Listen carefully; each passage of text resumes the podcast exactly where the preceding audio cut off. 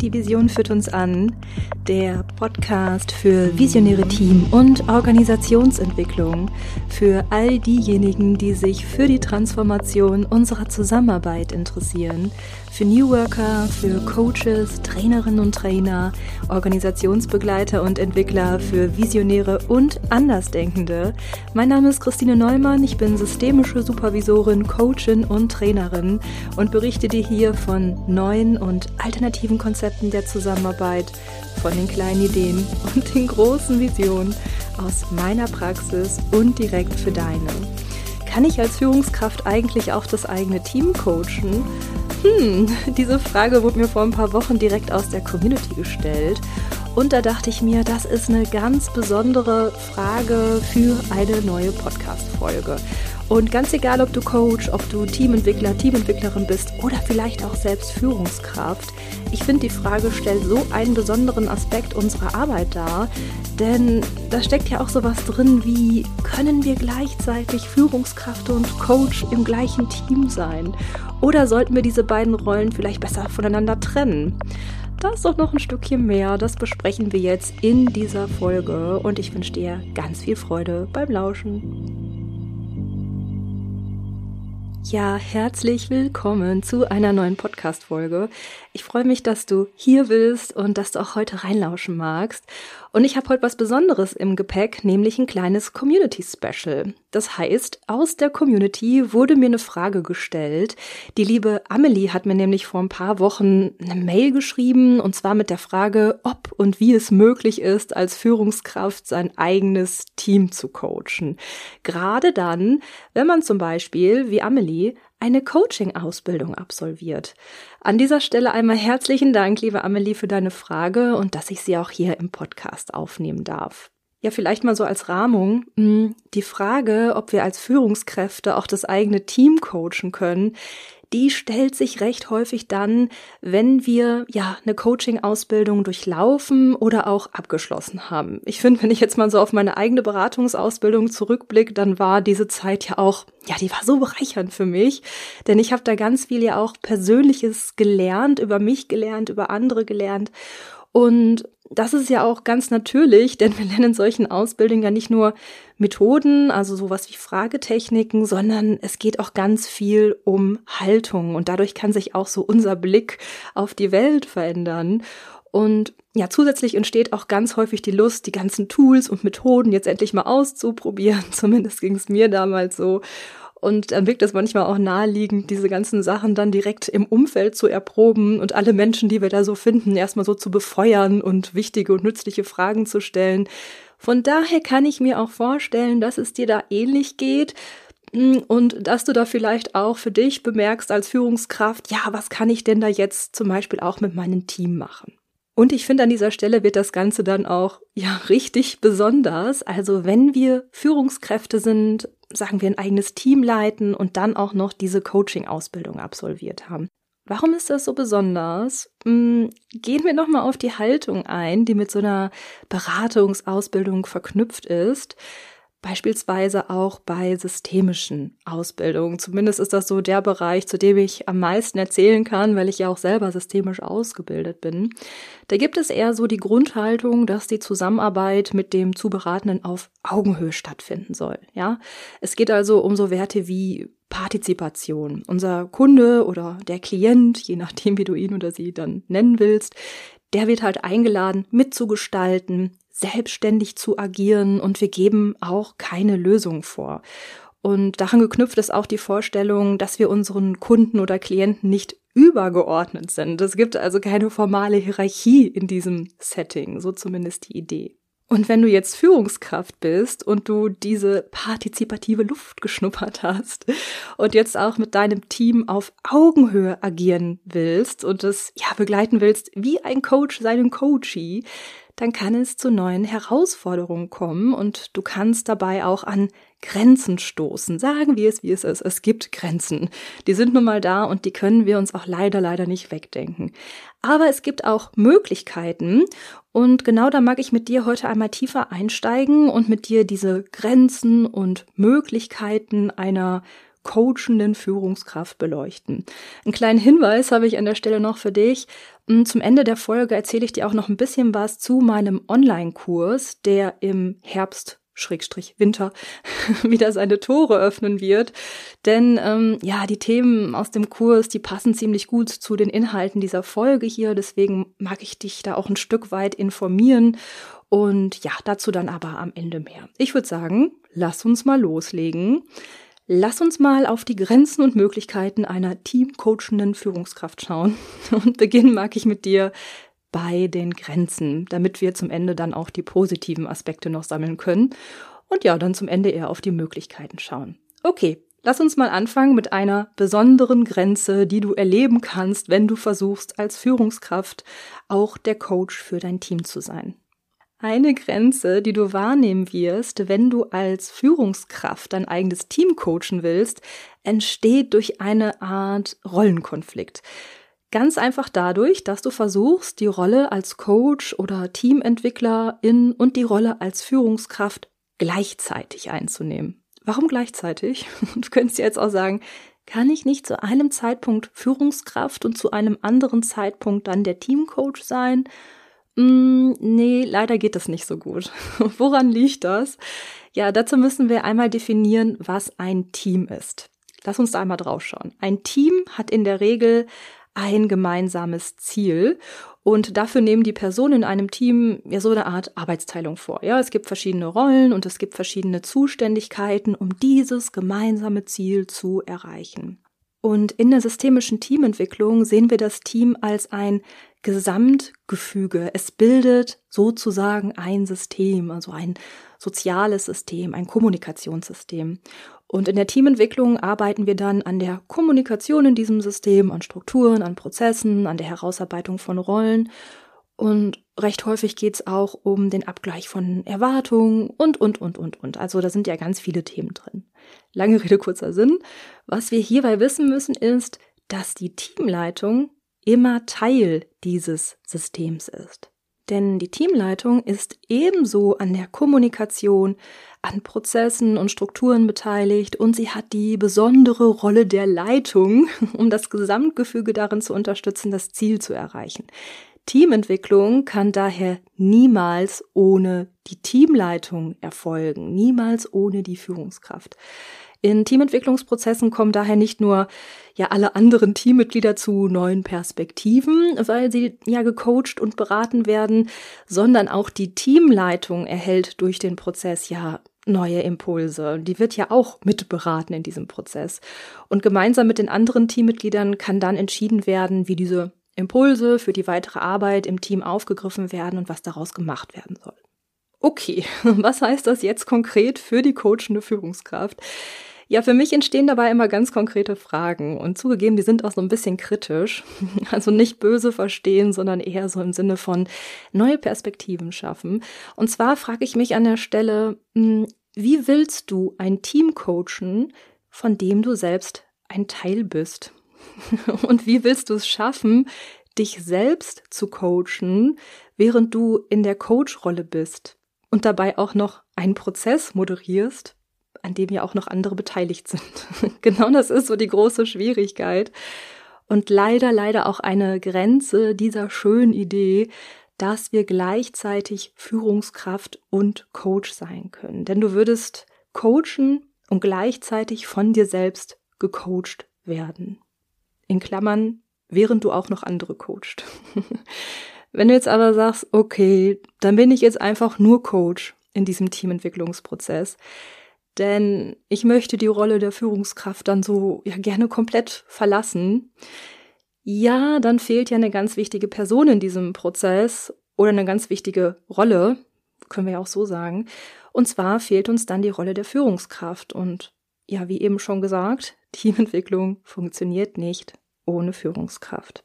Also an dieser Stelle können wir schon mal festhalten, dass es besser ist, die beiden Rollen Coach und Führungskraft voneinander zu trennen. Ich mag mit dir jetzt noch so ein bisschen tiefer eintauchen und in die unterschiedlichen Rollen von Coach und Führungskraft nochmal so reingehen, um ja diese Idee, dass es besser ist, die beiden Rollen voneinander zu trennen, noch ein bisschen mehr zu untermauern. Und ja, lass uns mal anfangen mit der Rolle äh, des Coaches. Die Rolle als Coach hat ganz viele unterschiedliche Vorteile für einen Teamentwicklungsprozess. Und ich mag mit dir jetzt mal so drei Aspekte mir genauer anschauen, obwohl ich weiß, dass das natürlich nicht ähm, ja vollständig ist. Es gibt so viel mehr Aspekte noch, aber das wird jetzt echt den Rahmen dieser Folge hier sprengen. Von daher habe ich mir gedacht, ich nehme jetzt mal drei Aspekte raus, um klarzumachen, ja, was ist eigentlich die Rolle, die so ein Coach hat und wofür ist es überhaupt hilfreich, einen Coach für so einen Teamentwicklungsprozess zu haben. Und ein Aspekt, mit dem fangen wir jetzt mal an, ist der Bereich des Nichtwissens. Aus systemischer Sicht macht es nämlich durchaus auch Sinn, dass ein Coach eine externe Person ist. Denn es geht in der Rolle als Coach darum, nützliche Fragen zu stellen. Und Fragen können wir dann am besten stellen, wenn wir viele Dinge noch nicht wissen. Also diese Unwissenheit über Abläufe und Strukturen in einem System, die sind für einen Coach von Vorteil. Denn es verhindert, dass er schnell Ratschläge parat hat oder sich in eigene Lösungen verliebt. Und dadurch kann er das Team viel besser darin begleiten, eigene Lösungen zu entwickeln. Mm, ja, dadurch ist er dann besser in der Lage, sich auch auf den Prozess und auf gute Fragen zu konzentrieren, als eigene Lösungen vorzuschlagen. Okay, das wäre dieser Bereich des Nichtwissens, das äh, ja Nichtwissen einen unglaublichen Vorteil bietet für den Teamentwicklungsprozess, weil der Coach sich nicht in eigene Lösungen verliebt. Ein zweiter Aspekt, den ich hier nochmal stark machen mag, ist der Aspekt der Freiwilligkeit. Das heißt, ein Team darf sich im besten Fall den Coach auch selbst aussuchen. Ein Team darf diesen Coach erstmal kennenlernen und nach dem Kennenlernen auch entscheiden, ja, ob man mit diesem Coach jetzt überhaupt zusammenarbeiten will. Zumindest gehört das zu einer professionellen Praxis dazu. Das heißt nicht, dass das alle so tun. Ähm, aber wie gesagt, genau, zu einer professionellen Praxis gehört es auf jeden Fall dazu. Und das Team darf auch zu jeder Zeit die Zusammenarbeit mit einem Coach beenden. Wenn man beispielsweise im Prozess bemerkt, dass es mit der Zusammenarbeit doch nicht passt, ist ja klar. Also stellen wir uns mal vor, wir arbeiten als Coach drei, vier, fünf Sitzungen oder ein Jahr zusammen und dann stellen wir beim Gehen fest, dass das nicht ordentlich miteinander schwingt, dass wir nicht gut in Kontakt miteinander kommen, dass die Haltungen vielleicht zu unterschiedlich sind oder die Methoden nicht greifen. Ja, natürlich hat ein Team dann die Möglichkeit, diesen Prozess mit uns dann zu beenden. Denn im Endeffekt geht es ja darum, dass sich das Team weiterentwickeln kann und nicht, dass wir irgendetwas weiterführen, was nicht hilfreich ist. Okay, das wäre jetzt so dieses Prinzip der Freiwilligkeit. Und es gibt noch einen weiteren Aspekt, den ich hier noch mit reinnehmen mag. Das wäre dann jetzt so der dritte Aspekt, den ich stark machen möchte. Und das ist das Prinzip der Allparteilichkeit. Ja, Allparteilichkeit meint, dass wir mit jeder Partei mitgehen und für jede Partei sind. Sagen wir mal, es gibt Spannungen zwischen dem Team und der Führungskraft, beispielsweise durch unterschiedliche Erwartungen, das kann ja immer mal passieren. Das wäre ein Thema, das sich wunderbar ja mit Hilfe des Coaches erarbeiten lassen könnte, eben dadurch, dass wir eine dritte allparteiliche Person im Raum haben, die ja Gespräche über Erwartungen und Spannung moderieren kann, ohne selbst involviert oder auch beteiligt zu sein. Okay, das mal nur so ganz grob zu den Vorteilen, also das Nichtwissen, die Freiwilligkeit und die Allparteilichkeit. Und da kommen wir natürlich auch noch mal zu den Grenzen, die du dann erleben kannst, wenn du in der Rolle der Führungskraft gleichzeitig die Rolle des Coaches für dein eigenes Team übernehmen willst. Denn ja, hier plöppen dann gleich die nächsten zugegeben kritischen Fragen bei mir auf. Und zwar würde ich mich dann fragen, wie willst du unwissend an den Prozess herangehen, wenn du die Strukturen und Prozesse bereits kennst? Ja, also wie willst du es schaffen, dich nicht in deine eigenen Lösungen zu verlieben, wenn du schon so stark in die Prozesse und Strukturen vor Ort involviert bist? Und zum Thema Freiwilligkeit würde ich mich fragen, hast du dir die Erlaubnis, Coach für dein Team zu sein, direkt vom Team abgeholt. Also wollen die das? haben sie sich dafür entschieden? Und haben sie sich für dich entschieden und haben sie sich gegen einen anderen Coach entschieden? Oder hast du das für dich entschieden? Das meine ich gar nicht werten, denn das kann uns auch, ja, ganz häufig passieren, dass wir uns selbst Aufträge geben. Und wie könnte dir das Team im Prozess sagen, dass es von dir nicht mehr gecoacht werden will, ohne dass es zu unguten Dynamiken aufgrund irgendwelcher Befangenheiten kommt. Und zum Thema Allparteilichkeit würde ich mich auch fragen, wie willst du schaffen, Spannungen und Konflikte zwischen dir und dem Team zu moderieren, ohne nur Partei für dich zu ergreifen? Also wie willst du schaffen, dabei allparteilich zu bleiben, wo du doch involviert und am Konflikt beteiligt bist? Okay, ja, das waren jetzt vielleicht ein paar Dämpfer, ein bisschen kritisches Fragen. Und dann sind wir halt auch wieder bei dem Thema Rollenkonflikt. Ja, lass uns doch mal auf die Rolle der Führungskraft schauen, denn auch diese Rolle ist so, so wichtig für das Team. Und das mag ich jetzt auch nochmal stark machen. Systemisch gesehen macht nämlich auch die Rolle der Führungskraft absolut Sinn. Und das können wir aufgrund der ganzen Sehnsucht nach Augenhöhe schon mal vergessen. Führungskräfte gibt es in klassischen Organisationen, um Entscheidungsprozesse zu vereinfachen. Entscheidungen zu fällen ist für Organisationen nämlich überlebenswichtig. Denn ja, schau dir mal die Welt da draußen an. Die ist total komplex und wir benötigen Hilfsmittel, um diese ganze Komplexität einzuschränken und damit auch handlungsfähig zu bleiben. Sagen wir mal, es gibt 1000 Möglichkeiten, etwas zu tun und wir benötigen eine klare Entscheidung, damit klar ist, wir machen jetzt diese eine Sache. Und alle Beteiligten können sich dann ans Werk machen, weil sie ja wissen, wir machen das eine, obwohl es 1000 Möglichkeiten gäbe. Ja, das wäre die Hauptaufgabe von Führungskräften, Entscheidungen zu treffen und auch einen Rahmen zu spannen, in dem ja eine gelingende Zusammenarbeit möglich wird. Heißt auch, dass Hierarchie per se also nichts Schlechtes ist, auch wenn wir da schnell denken könnten. Aber diese Hierarchie hier ist erstmal nur ein Dienst am System. Ja, also die Führungskraft leistet einen Dienst am System, an der Gesamtorganisation und am Team. Das ist der Dienst der schnellen Entscheidungsfindung, damit alle Personen handlungsfähig bleiben. Natürlich gibt es auch noch andere Formen, um zu Entscheidungen zu kommen. Und in Organisationen, in denen Konzepte neuer Arbeit gelebt werden, sind ganz häufig auch ja gar keine Führungskräfte mehr im klassischen Sinne vorhanden. Dann gibt es nicht mehr Personen, die entscheiden, sondern nur noch Entscheidungsprozesse. Ich mag dir dazu aber sagen, in den meisten Organisationen, in denen ich unterwegs bin, ist das aber noch nicht so. Da habe ich immer noch mit Führungskräften zu tun. Und ja, es gibt natürlich trotzdem Möglichkeiten, sich in Richtung neues Arbeiten auch auf dem Weg zu machen. Aber da kommen wir vielleicht auch gleich bei den Möglichkeiten nochmal zu. Lass uns jetzt nochmal auf diese beiden Rollen schauen. Was mir wichtig ist zu sagen, beide Rollen sind wichtig. Die Rolle des Coaches und die Rolle der Führungskraft. Beide erfüllen einen Zweck und beide leisten einen Dienst. Also einen Dienst am System. Entweder durch Prozessbegleitung und Moderation oder durch schnelle Entscheidungen. Und ja, die Rollen sind unterschiedlich, beides gleichzeitig zu sein, ist auch so gut wie nicht möglich. Da liegt eine ganz klare Grenze. So, jetzt mal genug über Grenzen und Schwierigkeiten gesprochen, finde ich. Das reicht jetzt. Jetzt lass uns mal auf die andere Seite der Medaille schauen, denn die gibt's ja auch. Es stecken auch viele Chancen und Vorteile darin, wenn du als Führungskraft eine Coaching-Ausbildung durchlaufen hast, jede Menge sogar. Und wir schauen uns jetzt mal diese Möglichkeiten an. Eine ganz besondere Möglichkeit ist, dass du als Führungskraft Strukturen und Prozesse in Teams und Organisationen verändern kannst, dass du zum Beispiel auch Strukturen aufbrechen kannst und dass du neue Formen der Zusammenarbeit etablieren kannst.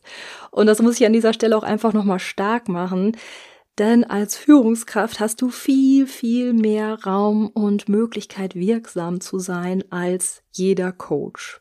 Hm, wenn ich als Coachin und Teamentwicklerin jetzt einen Prozess in einem Team begleite, dann bin ich da zwar ein paar Stunden vor Ort und dann sagen wir jetzt mal, sprechen wir über Strukturen, über Rollen, Prozesse, Spannung, was auch immer. Und dann fahre ich nach Hause oder in das nächste Team. Und die Umsetzung all der Ideen aus dem Coaching, die liegen dann beim Team selbst oder, um das jetzt nochmal so ein bisschen klarer auszudrücken, es steht und fällt dann mit der Führungskraft, die sich dann dafür einsetzt. Ich muss das jetzt einfach mal so sagen. Also diese ganze Magie, der ganze Zauber der Umsetzung und der Wirksamkeit liegen bei der Führungskraft und ja ihren Einsatz auch für die Veränderung. das ist mehr als ein Coach je leisten könnte.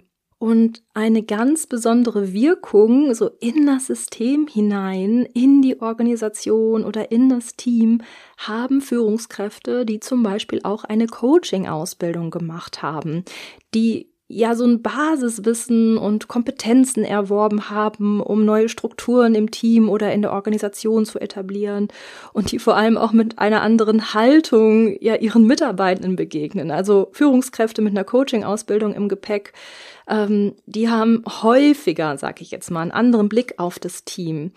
Ja, also wenn du selbst Führungskraft bist und eine Coaching-Ausbildung gemacht hast, dann wirst du gelernt haben, wie wichtig Mitbestimmung ist und dass Menschen selbst Experten sind und du ihnen keine Lösung aufzwingen kannst, ja. Und ich unterstelle dir jetzt einfach mal, dass du viel mehr auch so für dich verinnerlicht hast, dass deine Teammitglieder Experten und Expertinnen sind und dass es auch wichtig ist, sie in Entscheidungsprozesse mit einzubeziehen und dass sie als ganze Menschen wahrgenommen werden wollen. Ja, vielleicht war dir das ja auch alles schon vor deiner Ausbildung bewusst. Bei manchen ist es dann so, dass es sich dann einfach nochmal verstärkt durch die Ausbildung. Und diese Haltung finden wir ja nicht unbedingt in allen Organisationen wieder, vor allem nicht in klassischen Organisationen, wo es ja auch ganz stark auch noch um das Thema Kontrolle gehen kann.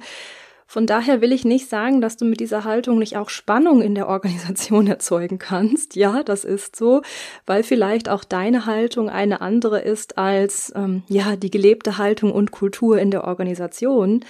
Aber erstmal gibt es die Möglichkeit, dass du einen neuen Rahmen spannen kannst in deinem Wirkungsbereich.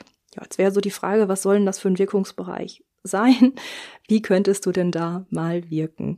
Ein ganz kleiner Wirkungsbereich sind zum Beispiel Teamsitzungen. Sagen wir mal, mh, hm, als Führungskraft mit einer Coaching-Ausbildung hast du ja jetzt schon viel mehr Ideen, wie so eine Sitzung gestaltet werden könnte. Und eine Möglichkeit könnte zum Beispiel sein, ein gemeinsames Check-in zu machen, also ein gemeinsames Einchecken zu Beginn der Sitzung mit so Fragen, ja, wie bin ich heute hier oder wie geht es mir heute? Das Einchecken ist ja auch ein Vorgehen, das wir ganz typisch auch in der Teamentwicklung nutzen. Also da checken wir ein, da checken wir aus. Und dieses kleine Vorgehen hat ja eine enorme Wirkung. Der Gedanke ist, dass wir ankommen dürfen, dass wir als ganze Menschen in Erscheinung treten dürfen, dass wir sagen dürfen, ja, mir geht's heute mal nicht so gut, ich habe nicht gut geschlafen oder sowas, ja? Und einchecken können wir auch mit so vielen kleinen Tools und Methoden, mit Landkarten, mit Postkarten, mit kleinen Übungen. Also es ist so klitzeklein und hat doch so viel Wert für ein Team und für die Zusammenarbeit. Denn ja, das stärkt auch die Beziehung zwischen den Menschen und das hat tatsächlich auch so viel mehr Wirkung für die Zusammenarbeit, wenn Führungskräfte dieses Einchecken in Teamsitzungen etablieren, als wenn ich das in meiner Rolle als Coach oder Teamentwicklerin so alle sechs Wochen mal in einem Team mache. mal so als Beispiel. Mm, genauso hilfreich kann es aber auch für Meetings sein, sich Prozessfragen zu stellen, die wir aus dem Coaching kennen. Also so typische Fragen wie, sind wir hier gerade noch auf dem richtigen Weg? Das ist eine super starke Frage. Zum Beispiel auch, um den Fokus nicht zu verlieren in Meetings. Und ich kann mir denken, wenn du eine Coaching-Ausbildung absolviert hast, dann kennst du noch viele kleine andere Fragen, die du für Teamsitzungen und Meetings richtig gut nutzen kannst, ja. Solche Fragen können zum Beispiel an Flipcharts stehen oder ja, an Moderationswänden geheftet sein und die können dann den Fokus für das Meeting halten. Übrigens, genau bei solchen Aktionen sprechen wir auch von coachender Führung, ja? Also eine Führungskraft, die zusätzlich wichtige Fragen aus dem Coaching nutzt und das ist mir jetzt nochmal auch wichtig zu sagen, denn eine coachende Führungskraft ist immer noch Führungskraft. Sie bleibt in ihrer Rolle als Führungskraft und nutzt zur Führung Aspekte aus dem Coaching. Aber sie wird nicht zum Coach, sie wechselt also nicht die Rolle. Und als coachende Führung bleibst du dem Team als Führungskraft erhalten, weil du ja in der Rolle bleibst und holst trotzdem nützliche Fragen und Übungen hinein, die es dann möglich machen, gut miteinander zu arbeiten, gut im Austausch zu sein und den Fokus zu halten und noch einige Dinge mehr. Aber jetzt mal abgesehen von diesen Teamsitzungen, das ist ja noch nicht alles, denn in deiner Rolle als Führungskraft hast du auch die Chance, andere Formen der Zusammenarbeit zu etablieren. Zum Beispiel auch Formen der Zusammenarbeit, die noch viel mehr Mitgestaltung und Selbstorganisation möglich machen und die das Team als Ganzes in den Blick nehmen. Das können auch so typische Formen der Zusammenarbeit sein, die wir vom Konzept der neuen Arbeit kennen, Schlagwort New Work. Machen wir mal ein Beispiel. Sagen wir mal, es reichte jetzt nicht mehr, dass du als Führungskraft alleine Entscheidungen triffst, ja. Sagen wir, du hast da jetzt so eine partizipative Haltung, du denkst dir, ach, ich möchte die anderen auch mehr mit einbeziehen, ich möchte nicht mehr alles nur alleine entscheiden, sondern auch die Teammitglieder, ja, empowern, dass sie selbst mitmachen dürfen. Und ja, als Führungskraft hast du ja die Möglichkeit, zu jeder Zeit zu sagen, ja, kommt Leute, wir probieren jetzt mal was anderes aus.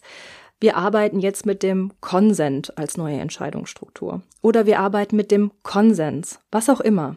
Ja, du kannst den Rahmen spannen als Führungskraft, damit neue Entscheidungsprozesse möglich werden, an denen dann, wie in diesem Beispiel hier, auch alle mitmachen dürfen.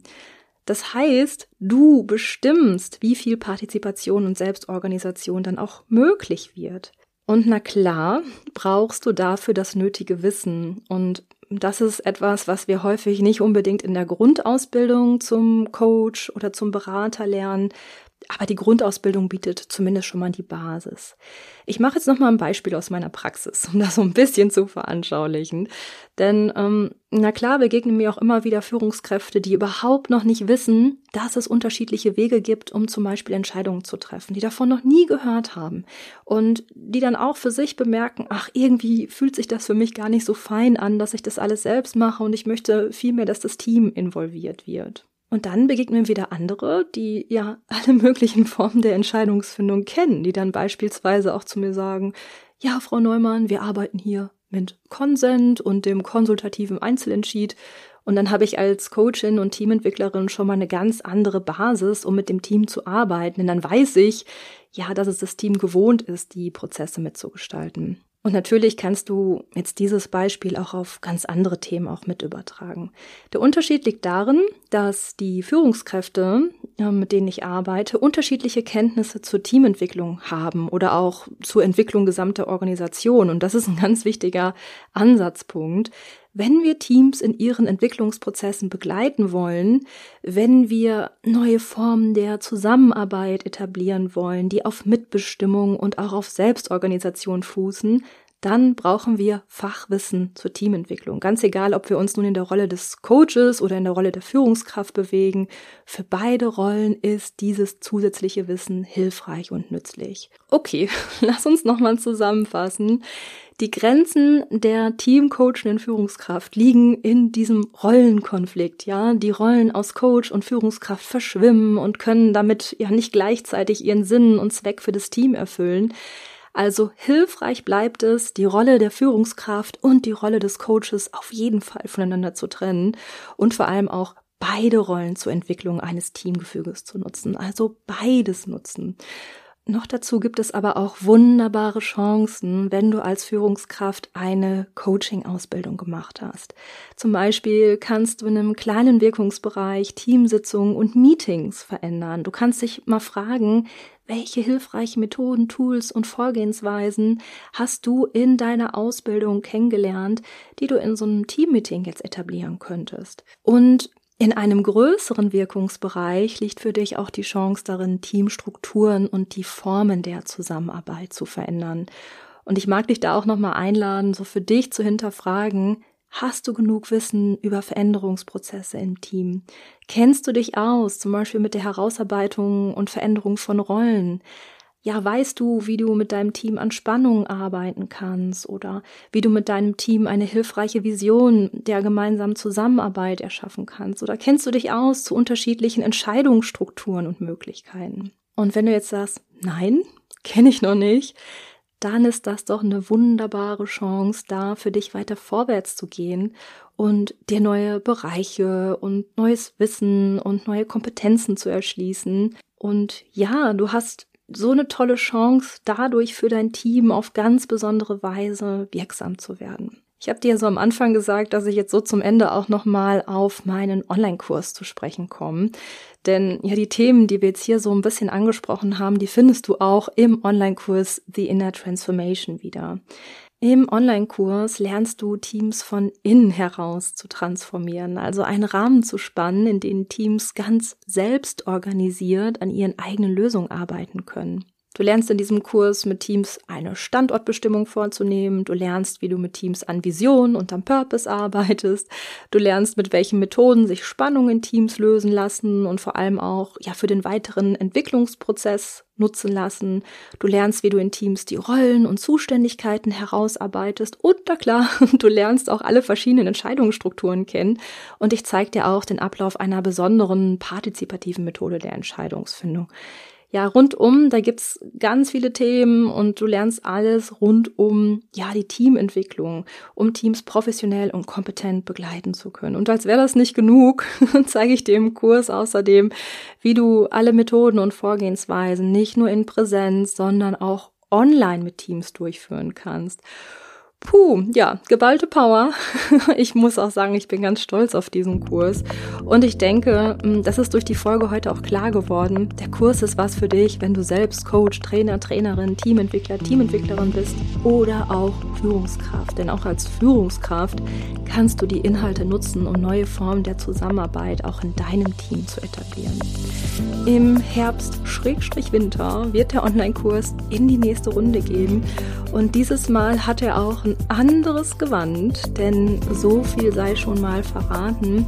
Es wird ihn in unterschiedlichen Varianten geben. Ich werde ihn dieses Mal auch als Selbstlernformat anbieten. Wichtig war mir dabei, dass da auch für jeden Lerner, für jede Lernerin was dabei ist.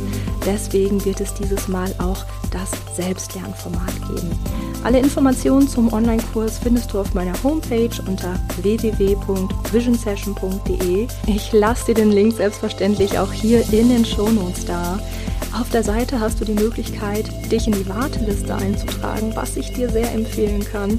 In der Regel sind die Plätze bei mir nämlich ja ziemlich schnell weg und wenn du auf der Warteliste bist, bekommst du als erster oder als erste Bescheid, sobald die Plätze vergeben werden.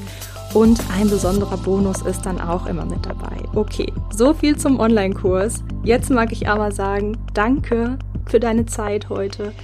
Danke für deine Aufmerksamkeit. Liebe Amelie, auch nochmal vielen, vielen lieben Dank für die Frage. Und ich würde sagen, bis wir uns wieder hören, hab eine gute Zeit.